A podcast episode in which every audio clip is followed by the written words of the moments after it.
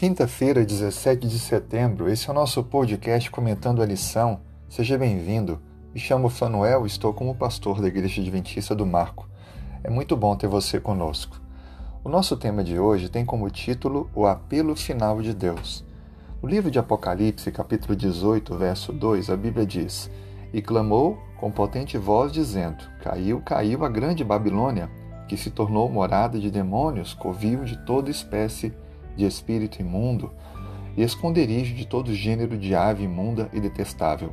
E no verso 4, ouvi outra voz do céu dizendo: Retirai-vos dela, povo meu, para não serdes cúmplices em seus pecados e não participardes dos seus flagelos.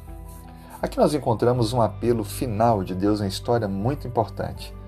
Descreve a queda de Babilônia e faz o convite, o apelo para que aqueles que nela estão e estão agora reconhecendo os feitos de Deus e os feitos da Babilônia, que possam sair da Babilônia e vir para os braços de Deus. Nós encontramos na Babilônia uma figura que representa o falso sistema religioso, um sistema baseado em tradições humanas e ensinos de homens e que tem pelo menos quatro aspectos interessantes quando olhamos a Babilônia apresentada pela Bíblia como um reflexo da Babilônia que existiu de fato no passado. O primeiro item, que a Babilônia era o centro da idolatria, vários deuses diferentes. Segundo, adoração ao sol.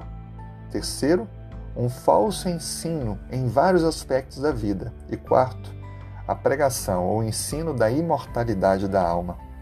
Assim sendo, este sistema é um falso sistema religioso que se levanta ao longo da história e que faz filhas para que possam assim ensinar a mentira e iludir e enganar várias pessoas. A Bíblia então descreve que há duas adorações, a adoração verdadeira e a falsa. A adoração verdadeira é dirigida a Deus e a adoração falsa à besta e aos seus ensinos. Por isso o apelo de Deus: saia da Babilônia. Lembre, nós somos salvos pela graça, mas com objetivo de vivermos uma novidade de vida, seguindo a lei de Deus.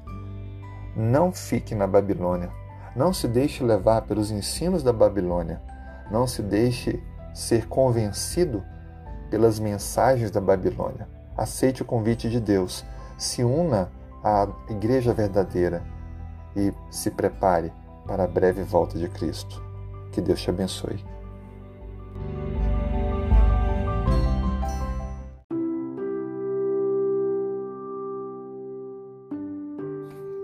Quinta-feira, 17 de setembro. Se puder, feche os olhos, vamos falar com Deus. Obrigado, Senhor, por mais uma manhã. Obrigado pelo dia. Obrigado pela renovação das forças. Obrigado por vermos o sol brilhando e podermos viver mais um dia. Este é um milagre que o Senhor renove em nós. Obrigado pela família que temos, pelo lar, pelo trabalho Obrigado, Pai, pelas oportunidades de reconhecê-lo como nosso único e verdadeiro Deus. Obrigado pela proteção, pela segurança, pelo alimento. Obrigado, Senhor Deus, por tudo que tu, o Senhor tem feito por nós. Colocamos em tuas mãos, ó Pai, a nossa vida, dependendo totalmente do Senhor, entregando diante de ti nossos desejos, sonhos, para que eles sejam realizados conforme a tua vontade. Nos ensine a aceitar a tua resposta e a crer que o Senhor sempre fará o que é melhor, desde que confiemos no Senhor e entreguemos tudo em tuas mãos.